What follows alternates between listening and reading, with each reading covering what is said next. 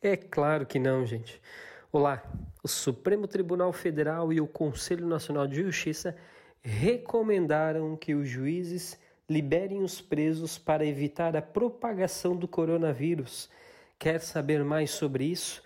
Continue ouvindo esse podcast e nos ajude a compartilhar esta informação com outras pessoas.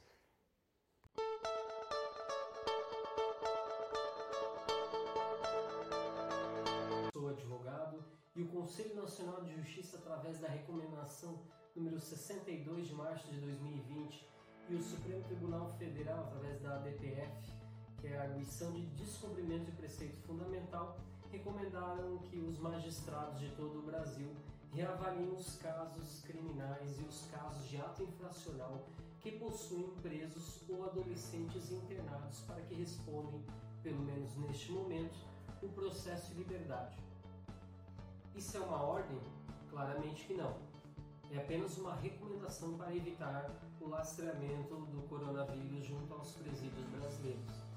Além disso, é importante salientar que na data de 18 de março, a, liminar na, na DPF ela foi revogada por sete votos a dois no plenário do Supremo.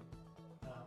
A, a, recomendação do Supremo Tribunal Federal, bem como do Conselho Nacional de Justiça, ela segue uma, uma, uma preferência de soltura. Ela, primeiramente, ela diz que deve-se soltar as mulheres gestantes, as lactantes, as mães, as pessoas responsáveis por crianças, as pessoas presas em presídios que têm ocupação superior à sua capacidade, os presídios superlotados, que não possuem equipe de saúde médica para acompanhar os presos, bem como os crimes praticados sem violência ou sem grave ameaça à pessoa.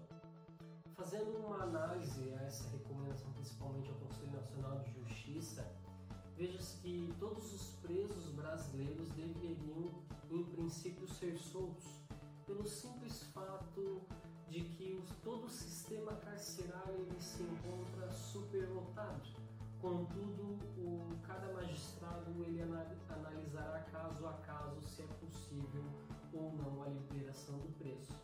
Oportuno apontar ainda que os magistrados eles não soltam simplesmente os presos, muito pelo contrário, irão impor medidas cautelares diversas da prisão. É, cito dois exemplos: é, não poder sair de casa durante o, a semana, o dia, e bem como a utilização de tornozeleira eletrônica. São algumas medidas cautelares que os magistrados eles colocarão aos, junto aos presos para responder o processo de liberdade. Além disso, é importante ressaltar que na data de ontem, de ontem, dia 19 de março, o Conselho Nacional de Justiça ele suspendeu todos os prazos processuais de todo o judiciário brasileiro. E é isso aí, gente.